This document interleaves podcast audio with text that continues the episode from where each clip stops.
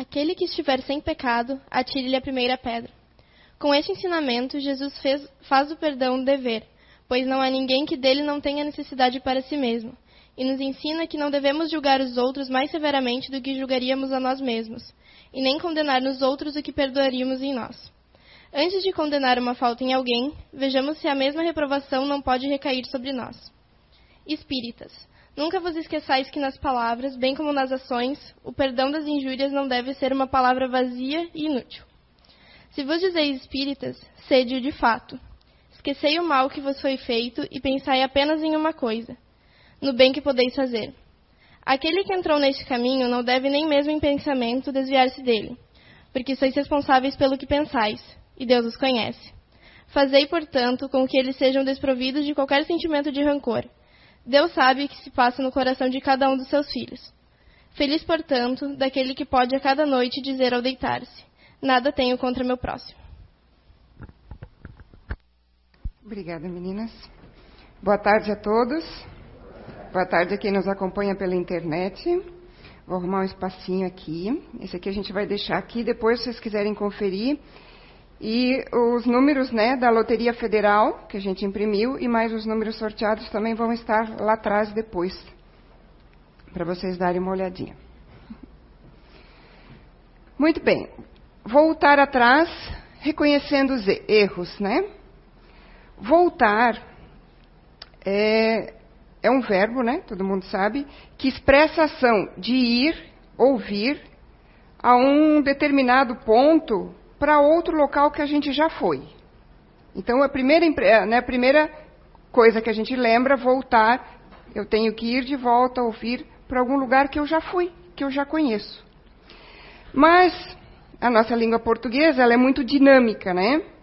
Então, à medida que evoluem as relações sociais, também acaba evoluindo o nosso vocabulário. E essa evolução acaba refletindo diretamente na expressão da palavra.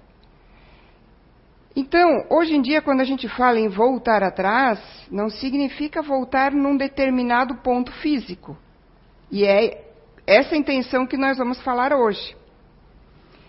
Vou, não vou voltar para a cidade da onde eu vinha, não vou voltar para aquele ponto, para aquele trabalho onde eu trabalhei. Não é a questão física, é a questão nossa que nós temos que avaliar hoje, né? Então, voltar atrás também significa hoje em dia desistir de algo realizado anteriormente. Desistir de algo que nós fizemos. Retomar. Rever algo ou alguma coisa já determinada. Mais ainda, é uma atitude de arrepender-se. Voltar atrás tem a ver com arrependimento.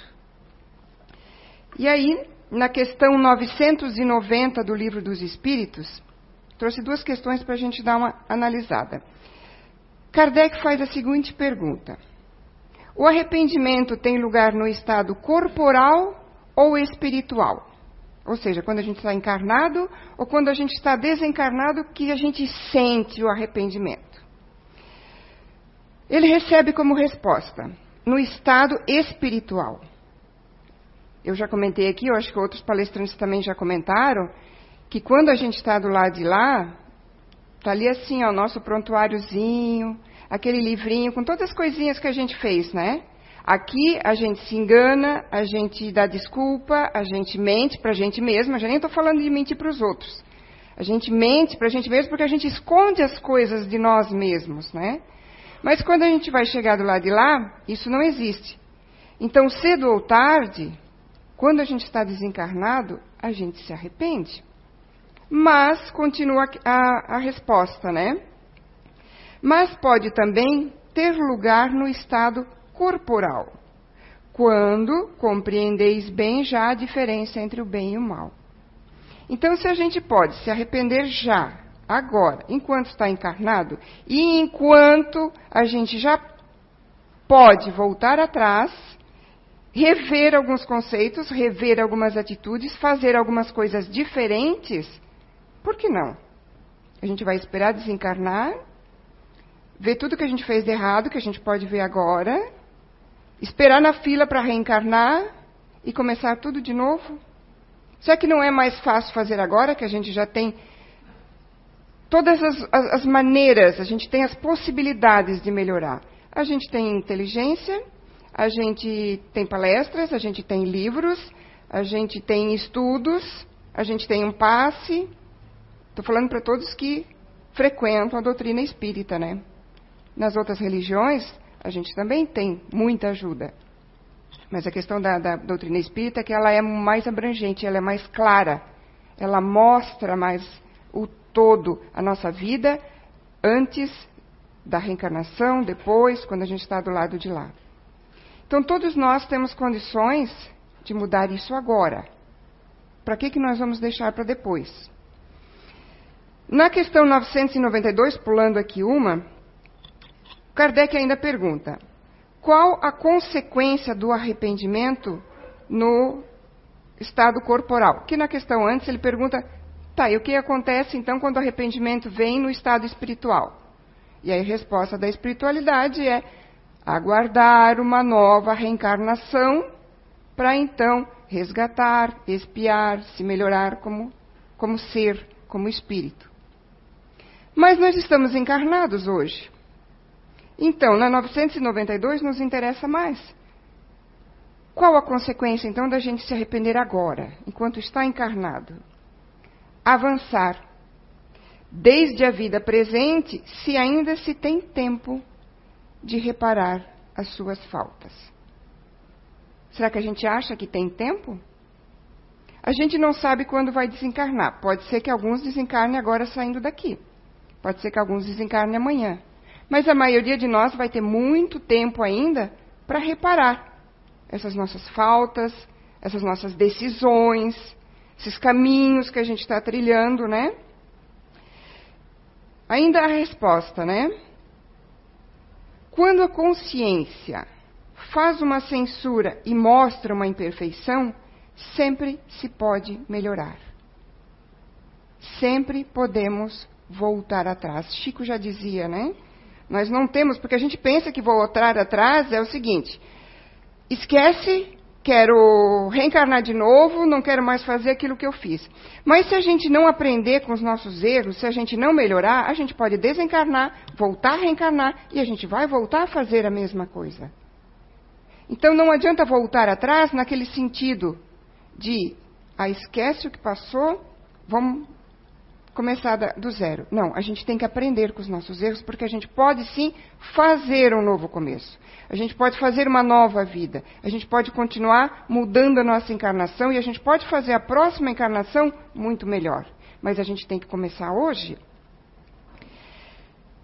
Essa consciência, né, que sabiamente o Papai do Céu nos deixou, que é aquele bichinho que nos chama atenção para as coisas que a gente faz de errado, né? Às vezes a gente fez uma coisa, a gente está até se sentindo mais ou menos assim, ou meio ruim, e não sabe o que é. É a consciência nos dizendo, nos dizendo que você agiu errado. Você falou de uma maneira grosseira, você deu uma resposta que não devia, você tomou uma decisão que não devia. Então, quando a gente não está bem, que a gente está angustiado, vamos ouvir a nossa consciência. Se a gente ouvisse sempre a nossa consciência, nós erraríamos muito menos. Seríamos muito mais, mais felizes, acertaríamos muito mais, teríamos uma encarnação mais proveitosa. Mas por que, que a gente não ouve quase a nossa consciência? nossa intuição, por causa do orgulho, que ainda é um grande mal da humanidade, né? O orgulho e o ego egoísmo, né? O orgulho ele nos impede de ver que a gente errou. Vamos analisar. Quem é que já não se deu uma desculpa? Ah, não, mas eu fiz isso por aquilo. Não, mas eu fiz aquele outro por causa daquele outro. Não, mas olha só, eu respondi assim, mas olha também o que, que a pessoa fez para mim. Continua sendo uma desculpa. Mesmo que a outra pessoa tenha feito primeiro para você, o fato de eu ser agressiva, de fazer o mal, de responder, puxar o tapete daquela pessoa, independente do que eu faça, que não seja do caminho correto, afinal de contas, a espiritualidade nos diz que a gente já pode ter o arrependimento e a nossa mudança a partir do momento que a gente compreende a diferença entre o bem e o mal. Eu acho que todos aqui estão num nível de evolução que já compreende a diferença entre o bem e o mal. Então, se eu sei que é errado, mesmo que a pessoa tenha me, fei me fez primeiro, por que, que eu respondo com mais mal ainda? Vou fazer mal com aquela pessoa? Eu posso até fazer mal para a pessoa. Mas vai que ela tem merecimento. Ah, mas ela faz um monte de coisa errada, tudo bem. Mas pode ter acontecido coisas nesta vida e na anterior que ela ainda tem um limite de merecimento. Se ela tiver um limite de merecimento, não é a minha opinião de que se ela merece ou não que vai vingar. Aí eu faço algum mal para ela e ela não está merecendo, por motivos que Papai do Céu sabe, a espiritualidade sabe, e nem a própria pessoa às vezes lembra disso, né? Nem ela sabe que ela tem um certo merecimento. Mas ela tem, tem uma certa proteção. E aí eu vou fazer um mal para ela, o que, que vai acontecer? Vai voltar para mim. E aí, só o fato de fazer mal eu já estou me prejudicando. O fato de voltar para mim o que eu fiz de mal para o outro vai me prejudicar mais ainda. E aí a gente vai continuar nessa guerra? Porque a gente quer sempre estar certo? A gente quer ser, sempre ter razão? Então, o orgulho nos impede de ver os nossos erros. Quem já está na doutrina há mais tempo, que tem se policiado, que tem trabalhado a sua, sua evolução, a sua melhora moral, já percebe coisas que hoje considera errado que um ano atrás não considerava, que dois anos atrás não considerava, que cinco anos atrás não considerava. Então a gente tem que lembrar que coisas que eu acho certo hoje, daqui um ano não vou achar mais. Então, a gente tem que cuidar muito com a questão de, da verdade. Que verdade? A verdade, a minha verdade, a minha verdade não é absoluta. A minha verdade é relativa ao momento que eu estou passando, à evolução moral e espiritual que eu tenho naquele momento. Verdade absoluta só com o Papai do Céu. O orgulho também nos faz de vítimas. Quantas pessoas vocês conhecem que ah, mas eu não mereço ser feliz. Não, mas eu estou passando isso porque eh, deve ser um karma que eu tenho que pagar. É, eu sofro porque não mereço. Papai do céu nos colocou aqui para evoluir, para aprender, para melhorar, para trabalhar. Mas não precisamos fazer isso com sofrimento. Então, a vitimização não vai nos levar a nada.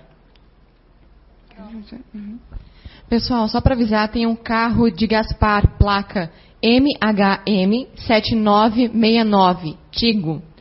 Ele está com os vidros abertos e está começando a chover. Obrigada. A questão de se fazer de vítima é uma coisa que a gente tem que levar muito a sério na nossa vida. Porque mais dia menos dias, num momento ou no outro, numa situação ou no outro, a gente se pega fazendo isso. Eu já me peguei fazendo isso muitas vezes. Então, quando a gente se pegar fazendo isso, a gente, opa, eu não sou vítima de nada.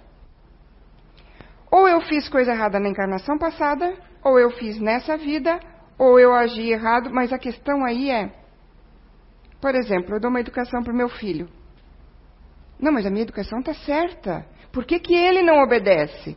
Até que ponto, já que nós estamos aqui para aprender tanto quanto o meu filho, os nossos filhos, nossos cônjuges, nossos irmãos, nossos pais, até que ponto aquela educação que eu acho que está certa, está sendo certa para aquele ser, para aquele espírito? Eu tentei educar meus filhos da, maneira, da mesma maneira. A gente aqui na casa estuda os grupos de comportamento. Só por isso já deu para ver que foi completamente errado. Um tinha que ter sido educado diferente do outro. Mas, se a gente deixar o grupo de inteligência de lado, nós temos que lembrar que eles são espíritos. E cada um vem com uma bagagem. Então eu já errei por aí. E o que, que eu vou fazer se eu admito o meu erro? Vamos dizer que eu já deixei o meu orgulho um pouquinho de lado e eu consigo admitir o meu erro. Então, em vez de me vitimizar, em vez de me fazer de coitada, eu vou à luta. Eu mudo meu conceito, eu mudo minha opinião, eu mudo meu jeito de ser, eu mudo aquilo que eu estava fazendo. Só que mudar significa admitir, reconhecer o seu erro. E aí o orgulho não deixa de novo. Essa é uma análise que nós temos que nos fazer todo dia para ver até quanto aquilo que eu acho certo está certo mesmo ou não. E essa questão de se vitimizar, eu já ouvi muita gente dizer que eu não mereço, eu não mereço isso, eu não mereço ser feliz ou eu mereço sofrer o que eu estou sofrendo. Por isso eu fiz questão de trazer essa leitura hoje do perdão. Eu achei muito interessante porque a gente lê tanto sobre o perdão, mas eu nunca tinha me, a, nunca me ative essa, essa frase aqui: o perdão é um dever. Nós temos o dever de perdoar, mas a gente tem que começar se perdoando. A única maneira de recomeçar, reconhecendo que eu preciso mudar, é se perdoar. Se Deus nos perdoa, por que, que nós mesmos não vamos nos perdoar? Muita gente entra num processo de vitimização e acaba perdendo, né, entre aspas, a reencarnação porque não fez mais nada de bom Deu trabalho para as pessoas, porque dá trabalho para a família, dá trabalho para os amigos, dá para vive no, ou de repente no médico, ou vive no hospital, ou toma um monte de remédio que não há necessidade, porque nós somos a, a cura de nós mesmos. E aí está o livro do Zé que fala sobre isso. Vocês podem dar esse livro de presente para quem vocês quiserem, porque o Zé uh, pensou tanto em tanta todo mundo que ele quer que todos leiam e e mudem as suas vidas, que ele inclusive tirou do livro a palavra espírito. Ele usou muitas vezes a palavra alma, que toda religião considera, e superconsciente. Acho que a única vez que fala em palavra espírito no livro é quando ele fala a, a, o que outro autor, né, que é um médico inclusive, né, o Bruce Lipton, ele fala. Então é uma cópia da fala de um outro médico. Então vocês podem dar esse presente para quem vocês quiserem, independente de religião, tá? Então, se nós somos a nossa própria cura, nós temos que olhar para dentro de nós e começar nos perdoando. Nós temos o dever de nos perdoar para poder recomeçar. Quem é que não errou? Atire a primeira pedra quem nunca errou em encarnação nenhuma. Se Deus nos perdoa, nós temos que perdoar-nos e perdoar os outros também. Porque a gente quer ser perdoado. Então nós temos que perdoar também. E esquecer, uma outra coisa muito importante que eu achei na leitura, esquecer o mal que nos foi feito e pensar no bem que nós podemos fazer pelos outros. É isso que vai fazer diferença no final da nossa encarnação e nas próximas encarnações. Então eu quero deixar uma proposta para vocês aqui para que vocês levem para casa uma, uma perguntinha que eu vou fazer. Cada um vai fazer para si. Não tenham pressa de responder. A gente vai ver ao longo aqui da palestra por que, que eu não devo ter pressa de responder. Porque quando eu respondo com pressa, eu não analiso as consequências da resposta que eu dei. Se eu anali não analiso as consequências da resposta que eu dei, eu não estou preparada para aquela resposta que eu dei. E aí eu caio no meio do caminho. Então fica para você que está na internet também nos acompanhando, para você que vai ver essa palestra daqui umas horas, daqui uns dias, daqui um mês, daqui um ano, fica uma pergunta: o que que eu quero para minha vida? Eu quero ter razão ou eu quero ser feliz? Porque as duas coisas não combinam. Enquanto eu ficar brigando na minha vida para ter razão, é o orgulho que está dominando. Então que fique uma pergunta para que nós possamos responder depois de nos analisarmos. Então, por que que a gente vai voltar atrás? Para que que a gente vai voltar atrás em caminhos que eu tomei? Eu não posso apagar coisas que foram feitas, certo? Não importa. Voltar atrás aqui hoje para nós significa o que que eu vou fazer de diferente? O que que eu vou fazer daqui para frente? Então, para quê? Que a gente tem que ficar revendo o que a gente faz na vida para muitas vezes voltar atrás.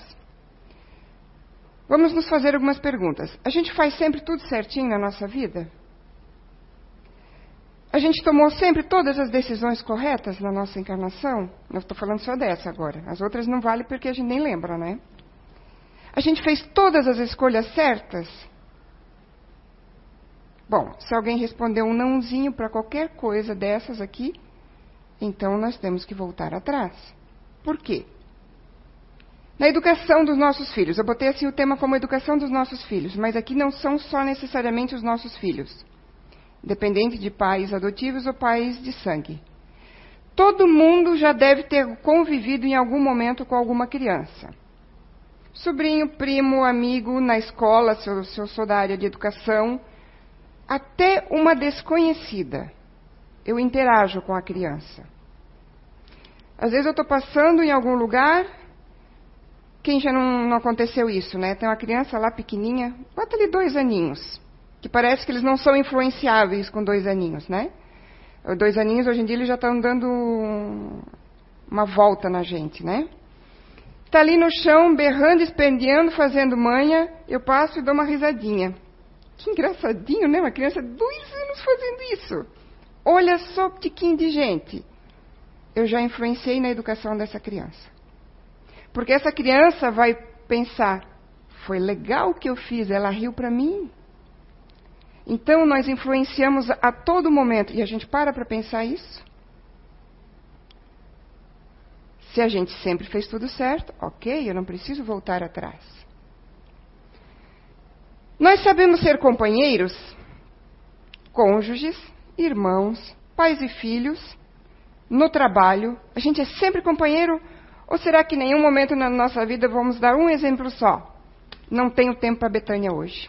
Estou com muita pressa. Betânia queria conversar alguma coisa, queria um ombro para chorar, queria algum ouvido só para desabafar uma frase. Sempre tive esse tempo para as pessoas? Sempre ajudei quando elas precisavam? Ou será que não tive tempo, não tive paciência, não tive bom humor? Bom, se eu sempre acertei, eu não preciso voltar atrás. Nós somos sempre esforçados, trabalhadores, porque um dos motivos que a gente reencarnou é para aprender o valor do trabalho. Por isso que Deus não nos deu tudo de graça, de mão beijada. Por isso que Deus nos criou espíritos simples e ignorantes, para aprender, estudar. A Terra não é, uma, não é uma escola além de um hospital. Voltando a comentar sobre os grupos de comportamento que a gente tem aqui na casa, tem alguns grupos de comportamento que são mais, nossa, trabalhos são esforçados, mais de um grupo inclusive. Aí, aí mesmo é que você tem que parar para pensar, para quem conhece o seu grupo, né? Esse meu grupo se esforça porque tem metas e desafios e se esforça porque eu não consigo ficar parado, porque eu preciso estar sempre fazendo, eu preciso estar sempre trabalhando. Será que se eu não viesse neste grupo de inteligência, será que eu não viesse nesta base, eu me esforçaria? Eu trabalharia? Aí mesmo é que eu tenho que me questionar. Se eu estou num grupo de esforço e eu. Ai, mas estou vivo com preguiça. Opa, tenho que pensar mais ainda. Mas tirando os grupos de inteligência, Será que eu sempre me esforço?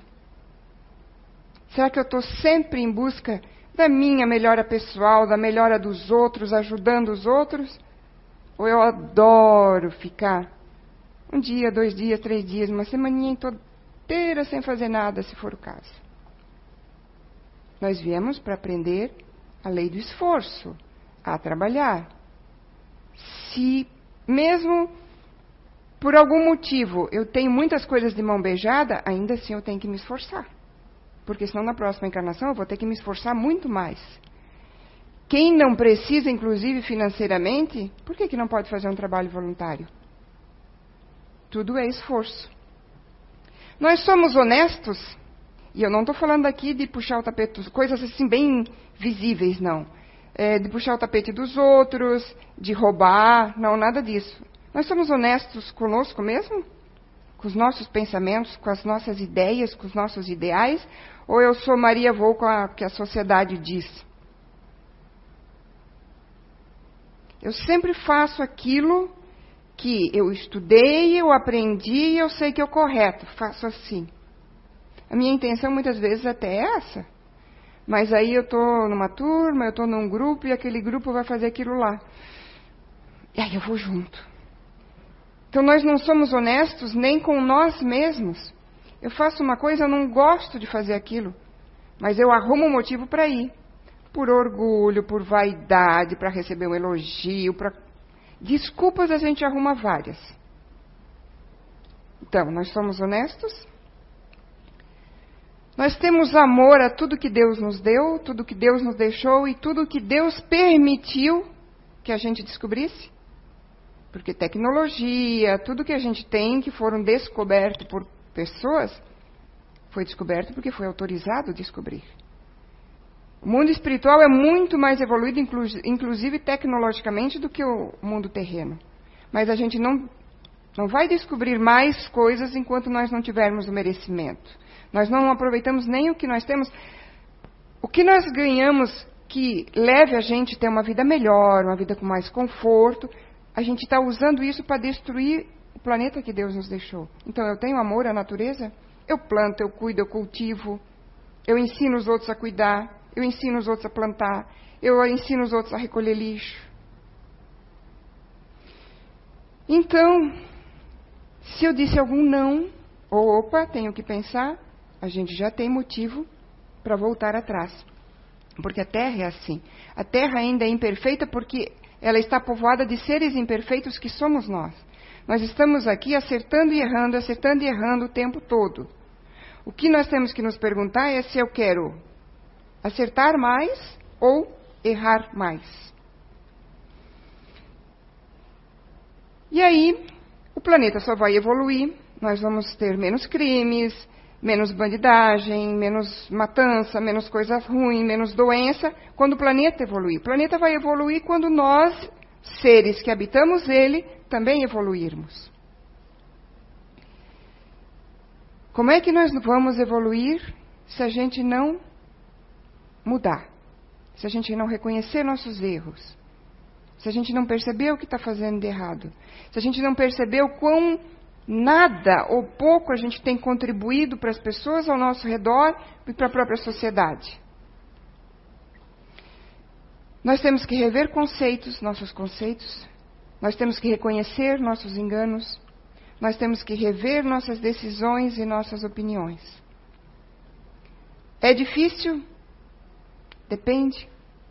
O tamanho do orgulho de cada um é que vai dizer se é difícil ou não é difícil. Para quem não tem orgulho, não vai ser difícil. Não vai ser difícil pedir perdão, não vai ser pedir, não vai ser difícil mudar. Meu, mas eu fazia isso, não, agora não vou fazer mais, agora eu vou fazer isso. Eu vou entrar por outro caminho. Ok, vamos dizer que todos nós aqui já estamos bastante tempo, já estamos estudando, a gente já sabe que está errando em várias coisas, então eu quero mudar. É o primeiro passo. Parece ser simples, né? Mas não é simples. Porque muita gente vem na doutrina espírita, vai em qualquer outra religião, escuta sermão, lê livro e estuda, está consciente de que tem algumas coisas que estão erradas, às vezes não consegue ver tudo, mas consegue ver que tem algumas coisas erradas, está consciente que é preciso mudar, mas vai arrumar uma desculpa. Uma delas é a vitimização, outra, outra vai ser que eu estou velha, outra que eu estou cansada, outra que eu não posso, outra que eu não consigo. Desculpas, a gente vai, agora não é a hora, nós vamos achar um monte. Então, querer mudar parece simples, mas não é. Porque querer vem de dentro. A partir do momento que eu quero realmente mudar, a partir desse momento, eu não posso mais ver a vida da mesma forma. Eu não posso entrar mais no carro da mesma forma. Eu não posso estacionar o carro da mesma forma. Como assim? Vamos dar um exemplo bem simples e bem prático. Quanto, todo mundo já deve ter visto pessoas que não precisam estacionar em vaga de deficientes e idosos. a gente sabe que está errado e a gente não faz. Ok. Mas o querer mudar significa eu nunca vou fazer. Eu digo isso porque esses dias eu, eu me, me, me saio de sério assim quando eu vejo alguém que não precisa estacionar numa vaga dessa, né? Esses dias eu estava morrendo de pressa, eu olhei para aquela vaga, respirei fundo e disse: Não vou estacionar aqui, mas me deu vontade. Porque a gente arruma desculpa. Meu, ia ser rapidinho. Era ali na entrada do mercado, ia só pegar um negócio. Eu disse: Não, eu não vou fazer isso. Mas a gente arruma as desculpas, e é tão fácil arrumar as desculpas. Então, querer mudar é muito mais sério do que a gente imagina. Querer mudar é isso. Não, eu não vou fazer. Está errado. Não, eu vou mudar. Claro que a gente sabe que quando a gente começa a mudar, a gente volta, o homem velho, como a gente chama, né? Todas aquelas características de coisas que a gente já fez nessa vida e que a gente traz da vida passada, é forte. Por exemplo, me tira do sério ver alguém usar essa, essas vagas. Mas é o certo? Não, não é certo. O certo seria eu ou conversar com a pessoa, se eu vejo ela ali, ou até fazer uma oração por ela, que ela possa não fazer mais isso, que ela possa ter consciência de que isso não se faz, porque eu, eu penso assim, quer ver uma, uma, uma, vaga de deficiente, eu penso assim, meu, posso eu ser a próxima que estou ali deficiente, a gente não sabe o dia de hoje, a gente não sabe daqui a uma hora se eu não vou sofrer um acidente. Então, é tentar se colocar no lugar do outro. Então, a gente está constantemente tendo que mudar e tendo que aprender. Bom, aí a gente quer mudar. Aí chegamos nesse patamar. Aí cometemos mais um errinho, mais um equívoco. A gente sabe que tem que mudar, como é que eu vou fazer? Então, tá, isso aqui já não faço mais, então vou fazer diferente. Daí, quando eu menos percebo um dia que eu estou estressada, eu vou lá e faço aquilo de novo. Vamos dizer que eu, eu sou muito áspera no trabalho. Então, agora eu não quero mais ser. Eu me controlo, você numa pessoa melhor, você numa pessoa melhor, você numa pessoa melhor, daqui a um mês me aconteceu uma coisa ruim, eu sou, volto a ser aquela pessoa de antes. Sou rude no trabalho de novo. A gente tem que estar preparado para cair. É isso que a gente não se prepara. Eu agora devo estar uns 12 anos aqui dentro na CEIU, mas eu frequentava, parei de frequentar porque eu cheguei à conclusão de que eu não conseguiria mudar. Eu não ia mudar. Nem eu, era muita coisa para fazer, era muito empenho. Eu quis mudar, tentei mudar, mas como eu via que eu caía, eu cheguei à conclusão que eu não ia conseguir mudar e eu parei de frequentar uns, uns meses aqui a comunidade. Aí passou, chegou o final do ano, começou ano novo, aí resolvi vir numa palestra de novo. Eu não me lembro o título da palestra e não lembro o que foi falado, mas foi dito uma frase, era a palestra da Katia Nats, as palestras dela são muito boas, pena que ela não está dando mais palestra. Ela falou uma frase que me fez ficar. Então, a questão é que eu não estava preparada para mudar. Eu queria.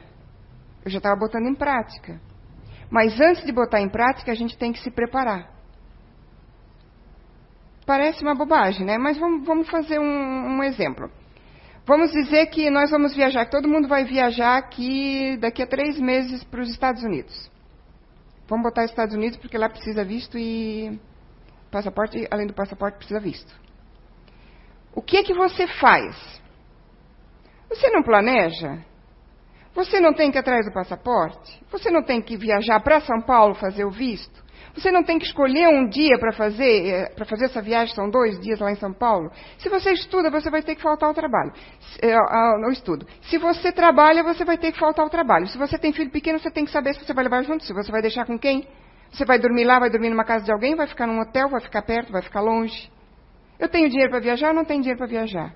Quanto tempo eu vou ficar? Tem todo um planejamento. Arruma mala é fazer o planejamento. E aí a gente tem que planejar também ah, os imprevistos que acontecem. O voo pode atrasar aqui, eu posso perder o avião lá. Eu posso ter o meu visto negado, eu posso, o seu trabalho, eu posso ter o meu patrão dito que naquela data ele não vai me liberar. Daí eu tenho que tomar uma decisão. Eu não vou na viagem, eu peço demissão. Então são decisões que a gente toma de maneira automática. Você sabe que para uma viagem engloba isso tudo, então eu tenho que seguir todo esse caminho. Tem gente que, não, não, não, na verdade, não vai fazer o planejamento, vai meio na, na coisa doida assim, né? Aí pode acontecer um monte de imprevisto. O dinheiro pode não ser suficiente, pode faltar. Eu posso perder o avião, daí eu chego lá, não sei onde é que eu for, o que, que eu faço, o que, que eu não faço. Mas quem costuma planejar sabe que quanto mais eu planejo, menos imprevistos eu vou ter. Eu posso ter um ou outro que não depende mais de mim. E querer mudar, mudar nossa vida é isso também? A gente tem que planejar. Se a gente não planeja, a primeira queda que a gente tem, a gente desiste e volta atrás. Eu não vou conseguir mesmo. Aí não dá certo. Aí eu me vitimizo. Como que eu vou mudar? Aonde eu vou mudar? Primeiro na família? Ah, não, não tá, moro sozinha, tá, estou no trabalho, não, não, também não. A gente tem que fazer um planejamento, porque quando a gente faz o planejamento, a gente está preparado para quando nós escorregarmos de novo. Se a gente tem várias encarnações, é porque a gente precisa delas para evoluir. Eu não conheço a história de nenhum espírito que em uma encarnação saiu de espírito simples e ignorante para um de alta luminosidade. Se a gente tem que passar as etapas, se nós temos que ir subindo a escada, se nós temos que ir aprendendo, nós temos que planejar como é que a gente vai fazer isso. Se a gente planeja, a gente está mais consciente de que a gente vai cair ainda assim. Mas o importante não é cair é quantas vezes eu vou levantar. Se eu cair 10, que você levante 10. Porque se você cair 10 agora, você vai cair 9 depois. E você vai cair 8 depois. E se você cair 10 agora, uma vez por dia, você vai cair 10 uma vez por semana depois. A gente às vezes não consegue ver a própria melhora. E a gente desiste. E aí desestimula e a gente não volta atrás em coisas que a gente já mudou. O, o, espírito, ele não volta a ter uma ignorância, vamos dizer assim. O que a gente já aprendeu, o que a gente já passou, é uma bagagem da gente. O que pode acontecer, sim, alguma encarnação, você vem lá com alguma deficiência mental, por exemplo, e você não lembra aquilo tudo que você estudou. Mas numa próxima encarnação, que você não precisa mais vir com essa deficiência, você vai ter toda aquela bagagem do que você já estudou até hoje. Então a gente não perde nada do que a gente já evoluiu. Só que é uma constante. E aí cada um tem que saber se quer para si ou não. Então, nós temos que planejar essa parte que a gente esquece. Planejar a nossa mudança, planejar as nossas atitudes. Se eu começo planejando meu dia, por exemplo, eu já vou com uma mentalidade que eu não vou estourar com as pessoas com que eu trabalho. Mas se eu vou na rotina, no embalo, no estresse, eu vou chegar lá. Ah, eu tinha aquela vontade de não estourar com mais ninguém no trabalho, mas eu não me preparei para chegar lá e não estourar. Eu não me planejei. Então eu tenho que querer, eu tenho que planejar e eu tenho que daí botar em prática. Que é todo dia colocar em prática. Santo Agostinho já tinha dito para nós, né, deixou no Evangelho que todo dia a gente deveria fazer a, a nossa autoavaliação, né? A gente deveria conhecer-se e fazer sua autoavaliação. No final do dia, o que foi que eu podia ter feito melhor? O que, foi que eu fiz que eu não deveria mais fazer, que amanhã então não vou mais fazer? Você vai conseguir um dia, dois dias, três dias, vai cair, levanta. Vai conseguir mais um dia, dois dias, três dias, quatro dias, cinco dias, uma semana, um mês, vai cair, levante.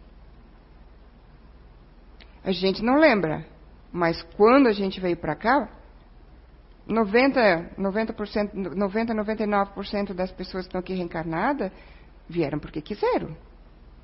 Porque sabiam que tinham coisas para resgatar. Que tinham que se esforçar. Que tinham que lutar. Lutar no bom sentido, né? É, que tinham que fazer melhor a sua vida. Aí chega aqui, tem é, os bens materiais, tem aquela preguiçinha. Não vamos chegar de volta do lado de lá e se arrepender lá de coisas que, inclusive, eu prometi fazer aqui. E às vezes as promessas que a gente faz aqui, eu prometi fazer aqui não fiz. Às vezes as promessas que a gente faz nem é grandes coisa. É receber, vamos dizer, um filho e ser uma, uma boa mãe para aquela criança que, sei lá, encarnação passada eu dei para adoção. Amar uma criança, educar ela. Eu só vim nessa, eu vim nessa encarnação para me esforçar, porque eu fui uma pessoa malandra e que vivia às custas dos outros duas, três encarnações seguidas. Então essa eu vim para me esforçar, para trabalhar, para aprender o valor do esforço e do trabalho. Às vezes são coisas tão simples e a gente não dá conta. Para terminar, o tempo passou rápido, eu tinha bem mais coisa para falar. Mas vamos lá.